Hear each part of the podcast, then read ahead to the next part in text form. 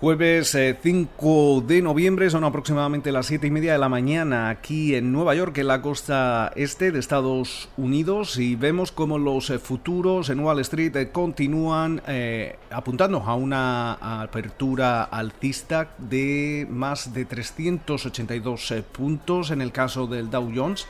El Standard Poor's 500 y el Nasdaq subiendo también un 1,7 y un 2,6% respectivamente el West Texas Intermediate se transa a la baja en los 38,70 eh, dólares el barril y esa rentabilidad del bono americano a 10 años se sitúa en el 0,74%, en una jornada en la que seguimos atentos al resultado de las elecciones eh, presidenciales aquí en Estados Unidos en estos momentos.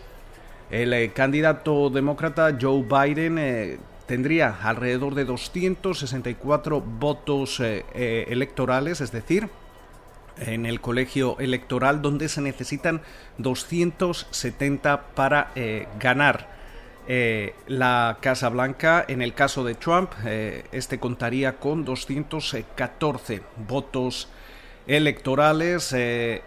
tenemos que tener en cuenta como Michigan y Wisconsin finalmente iban eh, para Biden y ahora mismo las miras están eh, puestas eh, tanto en Nevada como Pensilvania, Carolina del Norte y Georgia. Este es el único camino que le quedaría a día de hoy al actual presidente para ser reelegido. en estos momentos Nevada es el, el estado crucial donde vemos cómo Biden contaría con una ligera ventaja del 49,13% frente al 48,7% de Donald Trump. Eh, en el caso de que Nevada vaya finalmente para Biden, eh, este contaría con esos 270 votos electorales, eh, pero sin embargo también hay que destacar cómo en las últimas horas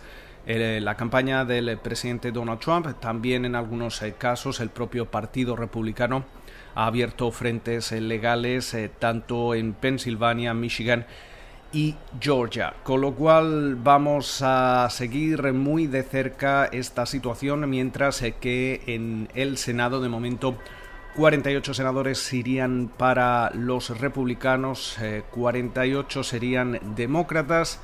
La mayoría, eh, recordemos, la mayoría simple es de 51 escaños, pero todo parece apuntar que los republicanos deberían continuar con, esa mayoría simple, eh, mientras que en la Cámara de Representantes de momento hemos eh, visto como 204 escaños serían demócratas, es decir, pierden cerca de 5 escaños hasta el momento, y los republicanos se llevarían 190 eh, ganando al menos 6 escaños dentro del Congreso. Todo, toda esta situación obviamente se va a seguir dejando notar en el mercado donde parece que eh, las mesas de inversión están ya eh, descontando que vamos a ver una situación de, que va a invitar en la mayor parte a un bloqueo legislativo donde la Cámara Alta eh, estaría en manos de los republicanos, eh, la Cámara de Representantes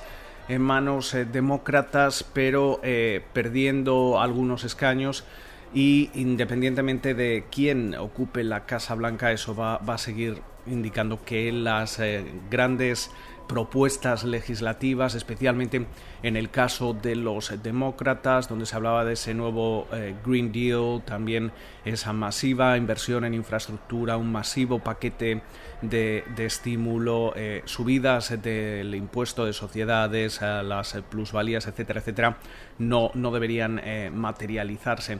En una jornada en la que también hemos conocido como el caso, el número de casos diarios por COVID-19 en, en, el país eh, llegaba a tocar otro nuevo récord, eh, sobrepasaba los 100, las 100.000 infecciones eh, diarias. también hoy básicamente vamos a estar muy atentos a esa decisión de la Reserva Federal que precisamente al hilo de las elecciones presidenciales no se reunía, no comenzaba esa reunión de dos días el martes, sino que lo hacían el miércoles y vamos a conocer hoy su resultado. No se esperan grandes eh, cambios, eh, pero eso sí, seguramente en la rueda de prensa de su presidente, Jerome Powell, podríamos ver cómo este sigue incidiendo en la necesidad de un paquete de estímulo fiscal para apoyar el crecimiento económico. Eh, el eh, hasta ahora todavía líder del Senado, el republicano Mitch McConnell, parece que, ha abierto la puerta a, seguir negociando y aprobar algún tipo de, medida antes de que termine el, año. Pero eh, todo parece indicar que cualquier paquete que pueda aprobarse va a ser menor al, al, que, al que se esperaba hasta ahora. Eh, por su parte, estamos atentos eh, también a, esos eh, resultados de General Motors. Mientras tanto, también, de hecho, acaban de, entrar esos resultados. Vemos cómo el fabricante automovilístico ha registrado un beneficio por acción de 2,83 dólares por título, un beneficio por acción ajustado por encima de lo esperado mientras que los ingresos quedaban ligeramente por debajo de las estimaciones en los 35.480 eh, millones de, dólares. Eh, también hay que destacar cómo eh, en estas elecciones Uber, Lyft y, otras compañías de, la economía compartida, la Geek Economy, han logrado una, una victoria importante en California, ya que de momento parece que van a poder mantener esos eh, sistemas laborales eh, vigentes, eh, donde sus conductores no son empleados, son contratistas y de esta forma podrían batallar la presión que hemos visto de los legisladores californianos que exigían que Uber, Lyft y este tipo de compañías reconocieran a sus eh, conductores eh, como empleados, eh, lo que obligaría a cobrar salario mínimo, bajas remuneradas, etc. También hemos conocido como Jeff Bezos, la persona más rica del mundo, también el fundador de Amazon, ha vendido alrededor de 3.000 millones de dólares en acciones de, de la compañía. Eh, eh, la matriz de TikTok, eh, busca una ronda de financiación de más de 2.000 millones de dólares. Hay que tener en cuenta también que seguimos pendientes de esa batalla legal entre TikTok y el gobierno estadounidense. Recordemos que se, acerca esa, esa fecha límite.